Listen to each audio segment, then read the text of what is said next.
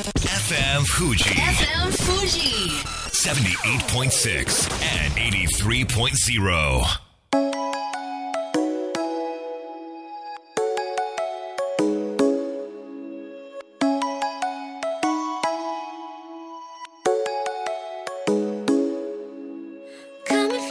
月曜夜のひとときいかがお過ごしでしょうか？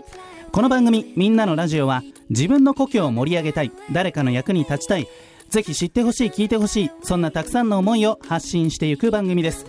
本日で第131回の放送東京代々木のスタジオビビットより生放送でお届けしてまいります。えー、私事ですが先週の水曜日 NICU におりました娘が無事退院いたしましていや予定日より2ヶ月も早く生まれてきたんですよ。その時は 1376g でした。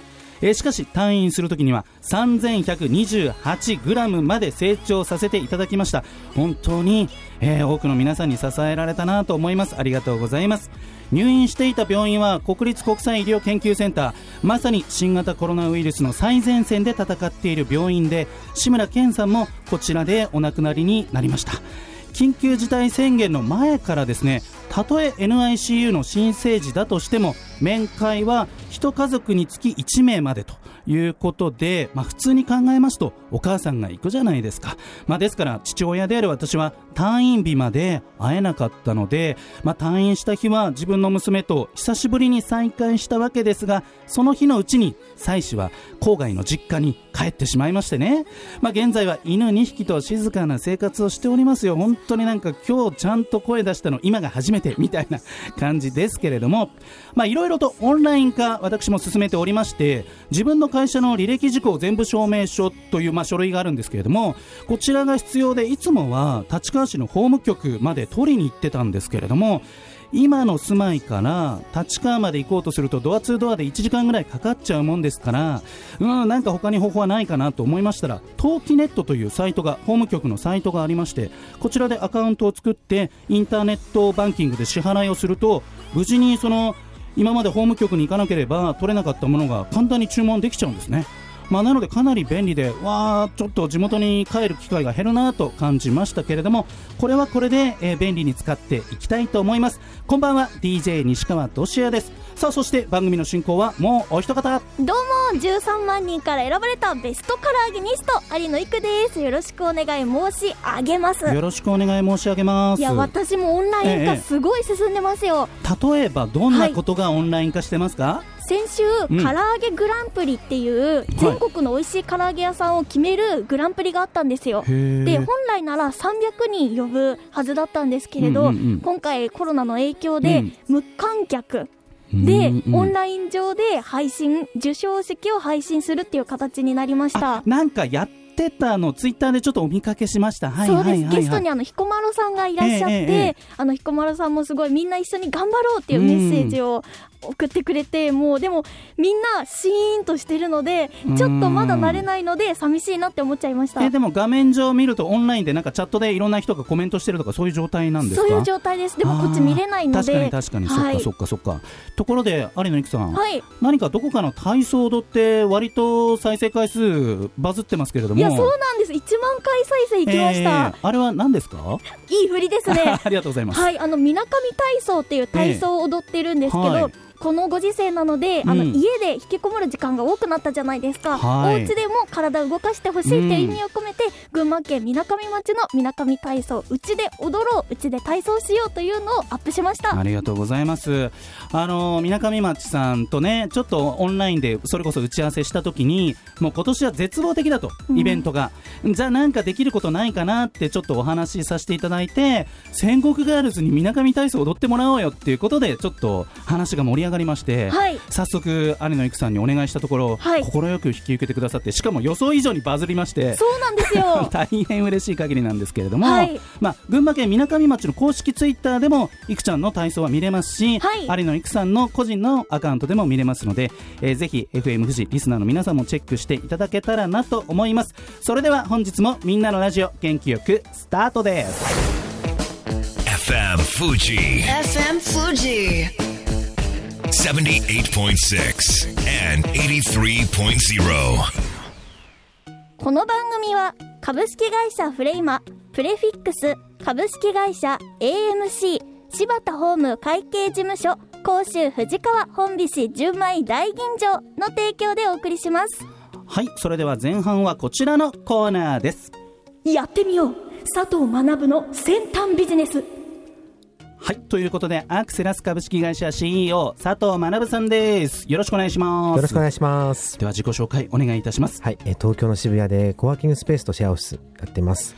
はい今日はしっかりとマスクをしてご出演いただいておりますけれども、さあシェアオフィス、えーそして飲食のコンサルなどいろいろやっている佐藤さんですが、お仕事への影響今のお仕事ってこうどんな感じでこなしてらっしゃいますか？はい、やっぱり影響がありますので、うんうんうん。今シェアオフィスコワーキングスペースの方は、はいえっと経営者向けのはい。オンラインのあのコミュニティを作りまして、うん。今募集しているところで、ちょっと来週来月詳しくお話しさせてください。はいもう一つわかりました、はい、あとは、うん。あのもう一つやってるその、焼肉のね、はい。はい、蒸し焼肉のコンロの方なんですけど、えまあ、こういうことになってしまったんでなかなか飲食店に、あの販売できないということでえそうですね。2つ考えてまして、お。一つはテイクアウト専門のところですよね、うん。はい、そあれでもう美味しいお肉焼くっていう、はい。ともう一つはうん。今ちょっとずつ流行ってきてるゆるキャンとかでね流行ってきてる、はいあのアウトドアブームがありますので、はい。個人向けにちょっとちっちゃく作って、うんうんうん。個人向けに出したいなとちょっと思ってるんですね。あ確かにソロキャンプとかね、はい。すごくあのヒロシさんですか？芸人のすごくね、あの素敵な動画を YouTube に上げてらっしゃってなんか焚き火の火を見てるだけでもなんかちょっといいですよね、ヒなんかね。はいなんかリラックスできる感じがありますけれども、アウトドアにちょっとターゲットを当てていらっしゃるとそうですね。いうことなんですね。わ、かりました。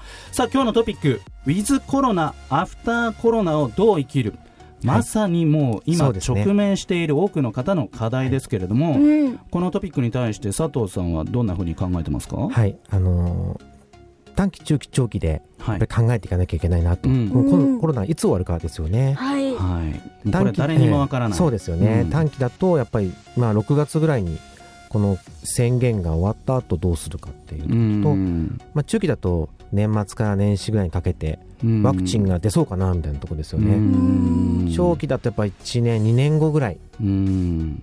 再来年どうするというそうですよね。このまま続いたらですよね、うん。それやっぱりそのシナリオをそれぞれ考えていく必要あるかなと思ってます。まあ、あとはその仕事もそうなんですけども個人としてメンタル的に健全でいられるかっていうのもありますよね。ありますようねん。先ほどのね体操？はい。ああいうの何か取り入れて。そうなんですよ。少しでも元気になっていただけたらなと思うわけですけども、例えばアメリカのどこかの州とかですと、はい。もう経済活動を再開してほしいっていうデモまで起きるほどやっぱり抑圧されることへのその限界っていうのが日本でもどっかで来るかなとは思うんですけれども、うん。そのあたりどのように佐藤さん考えてますか？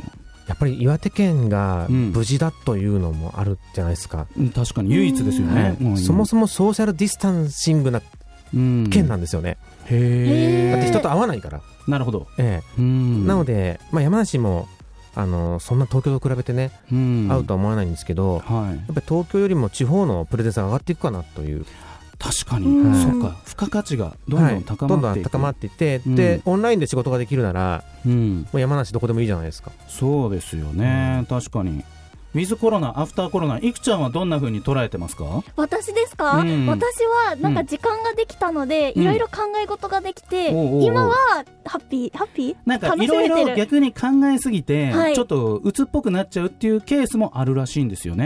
逆に時間がありすぎて、うんうん。先のことって考えるとはい。わり、かしネガティブになっちゃうじゃないですか結論って。そういう時はみんなで聞いて元気になってほしい。そうですよね、でも今の佐藤さんの話だと、はい僕ねあのちょっと趣味が小さな趣味がありましえて何ですか？え物件情報を見るのが大好きなんですよ、初めて聞いた。賃貸もあのな分譲ももう相場とか結構僕詳しくて、あの見てるんですけど高いんですよ都心。めちゃめちゃで自分の支払い能力から基準にして考えると、まあ、大体今の自分の年で、まあ、払えるとしたら6000万から7000万かなって思ってるんですけどそれで渋谷区、えー新宿区、港区ってチェックするといいマンション全然ないんですよね。そこまで払っても。えじゃあいくらなら住めんのってやると9000万とかからなんですよ。えー、ほとんど1億超えてるんですね。だから、でもそれが、あの、株価下がったら、マンションの価格とかも下がっていくんですね。それがどう下がるのかっていうのも見たいし、あとは地方の付加価値が上がるってことは、うんそんなみんな無理して都心に住むことないよねって。もっともっと広くて、なんか自然いっぱいのところに住むっていう、戦国時代とか、その後、なんかね、盛り上がった地方の街のように、なんかそっちの価値も上がっていくんじゃないかなって思うんですけど、佐藤さん、そのあたりどうですか？オフィスビルはもうみんな解約していくと思うんですよね。やっぱそうですはいか。まあ、賃貸賃貸の住まいの方は後から来ると思うんですけど、うんなかなか引っ越しできないので、ああ、そうあのですね。こ子供の学とか確か。かに確かに。でもオフィス、スはドラスティックにうん、解約が進んでいくと思います。だって社員が全員集まることなくなるかもしれないですもんはい、でね。コワーキングスペースに登記できるじゃないですか。確かに確かにそうですね。そうすると、オフィスのあり方も変わってくるし、はい、すごく変わってくると思います。ってことはそれに対しての住まいも今まで郊外に住むと都心まで1時間とか満員電車に乗ってこなきゃいけなかったから、まあ、できるだけね家賃高くて狭いところって思ってたけど出社が例えば週の半分でいいとか週1回オフィス来てくれればいいよってなりますかね、なりますよね。うんで、今、アメリカではニューヨークとかそのサンフランシスコ、うん家賃高いですけど、そこに住む意味ないよねっていう話になってるんですよね。あーやっぱどうせ家から出られないんで。うんそうですよね、まあそんないろいろと考えていかなきゃいけない中で佐藤さん何やらライバーというそうなんですえーちょっとチャレンジを始めたとか、はい。おどうえいうことですか？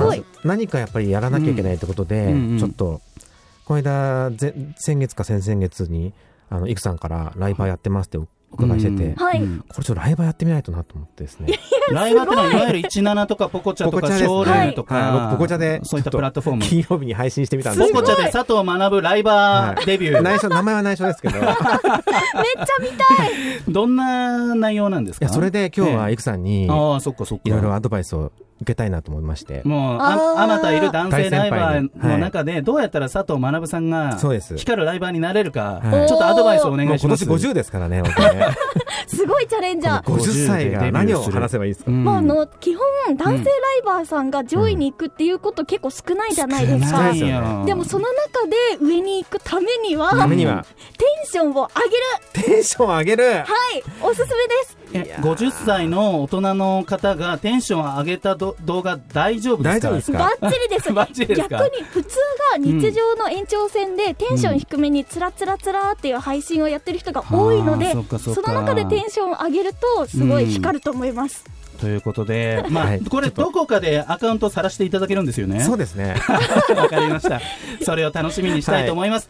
というわけで、ここまでは佐藤学さんでした。ありがとうございました。それでは一曲お届けしましょう。尺も4分16秒です。お届けしますのは、清水翔太で416。FM Fuji. FM Fuji. 78.6 and 83.0. さあ、みんなのラジオ改めまして、私、西川俊也と有野育でお届けしております。続いては、こちらのコーナーです。柴原幸恵の心のお悩み相談室はい、ということで今日は柴原幸恵さんと電話でつながっております。柴原さん、はい、こんばんは。こんばんは。よろしくお願いしよろます。しくお願いします。では自己紹介からお願いいたします。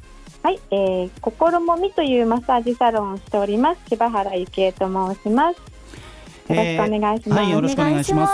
緊急事態宣言が出て、はい、えーもう10日以上経つわけですけれども、はい、自粛の日々続いておりますが、はいサロンの方はいかがでしょうか？サロンはもう4月の、うんえっともう初めの方にもう完全自粛をしております。ほうほうほうほうほう。はい緊急事態宣言が出る前に出る前にですね、あの個人的な判断でそうさせていただいてます。具体的にそれはどういったことを考えての判断だったんですか？うん、やっぱりマッサージ、私のやってるマッサージって。はい。あのオイルマッサージなんですけれど、うん、あの完全個室になりますし、うん、あのまあ、お客様には服を脱いでいただきますし、はい。まあ、こちらがマスクをしたとしてもお客様はマスクはしないので,、うんで、そういった中でマッサージですとやっぱりあの顔と顔の距離も近くなりますし、はい。まあ、その全くお話をしないこともないのでうん。そうするとなかなかちょっと、まあね、お互いが保菌者っていう可能性がもうあるので。うんまあ、それぞれね自分の周りの家族もありますし、はい。まあ、お互いの、まあ、安全と健康を考えて私は実装させていただきました。そうなんですね。はい。わかりました。さあ心のお悩み相談室なわけですけれども、今日はですね、まあ、世の中の事象を見ましていろいろと問題を抱えている方にこう柴原さんからちょっとアドバイスをいただけたらなと思うんですがはい。今、えー自粛をしていることによって、うんうん。まあ、家族が比較的顔を合わせる時間も増えていると、まあ、それが嬉しい反面、一方でこう DV ですとか、まあ、家庭内不和も発生していると、まあ、これは日本に限らず海外でも広くこう言われていることなんですけれども、うん。まあ、こういった問題に直面している方に対して何かはい。アドバイスできることってございますかね？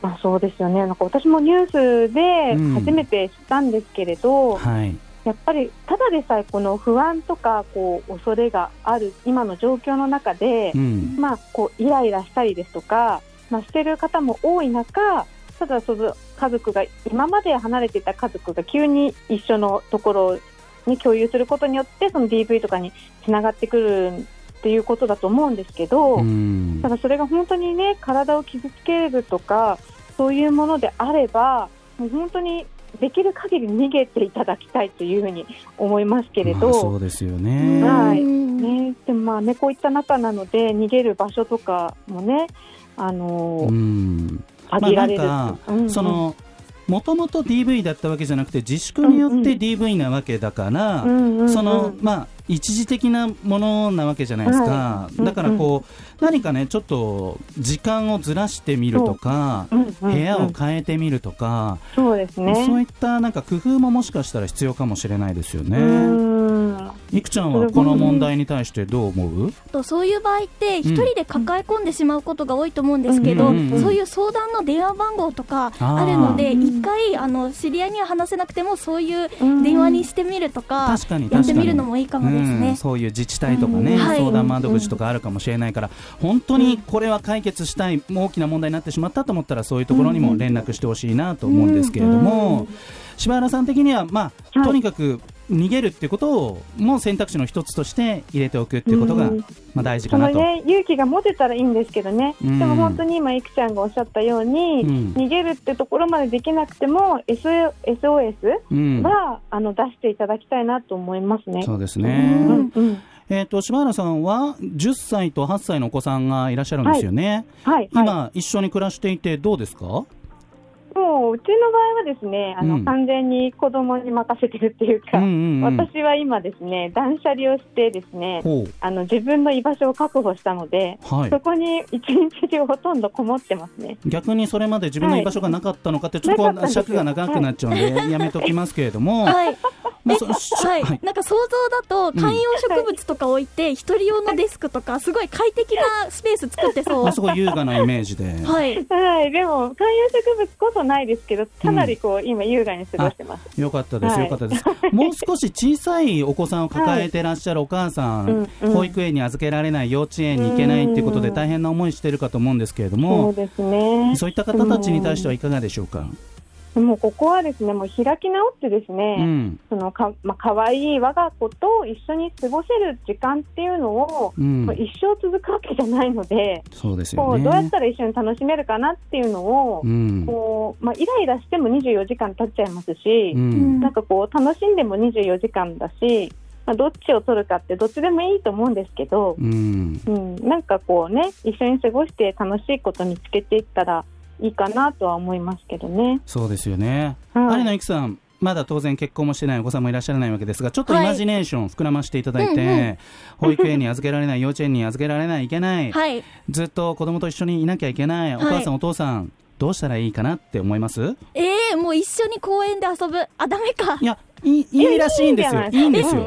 それってはい。人数がすすごく多くなりすぎて今こういろいろと言われてるんですけれども、あの専門家の方の意見によりますとちょっとまああのニュースなどで拝見したところによるとちゃんと距離を保っていればうん。大丈夫だそうです。気分転換にお散歩とか。もうそれはお子さんを抱えてたら外に出ないっていうのはありえないと思いますっていうことで、ただその密集したりそのママ友同士でこう、うん。べべちゃくちゃ喋るとかそうそういうのはもう絶対やめていただいて、うんとにかく家族との時間っていうのは大事にして構わないと、まあ、あとはね走るっていう行為結構うん。ランナー今めっちゃ増えてるんですけども、へ僕も新宿中中央公園の周りめっちゃ走ってるんですけどランナーすっごいいるんですよ、マスクしてくださいって言ってました。専門で家の方。も本当にちょっと私嫌ですよ、それ。あ本当ですか？はい、隣とかハーハーしながら走ってそうそうそうそう。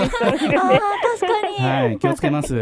なのでね、まあ、あの走ってる方は多いと思うんですけれども、はいえーマスクをつけて、そしてランナーとランナーの間は、えー2メートル以上空けて走るのがベストということだそうです。うんうん。さあ、最後に柴原さん、コロナを通して思うことって、最後に何かありますか、そうですね、もうこればっかりもうしょうがないので、うんただもう今までこうなんか仕方なく働いてるとか、はいまあね、こう誰かのためにとかだったのを、まあ、みんな一度立ち止まってですね本当にこう自分がやりたいこととか生き方とか働き方こうじっくり向き合う時間なのかなって思いますので、わかりました。はい、えー貴重なご意見ありがとうございました。はいここまでは柴原幸恵さんでした。ありがとうございま。したそれでは素敵な1週間をまた来週。この番組は一般社団法人 AB ラボ株式会社サムシングファンアクセラス株式会社今日より明日あなたの未来に寄り添うサロン心もみの提供でお送りしました。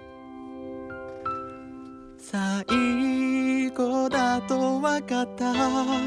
でも言いたかった君が好きだとその後のように浮かぶ思い出に涙流した健やかなる時も心やめる時も励ましてくれたしいつだって味方でいてくれた。勘違いした僕はそんな状況に甘えいつまでもこんな時が続くものだと過信して全力で君を愛さなかった。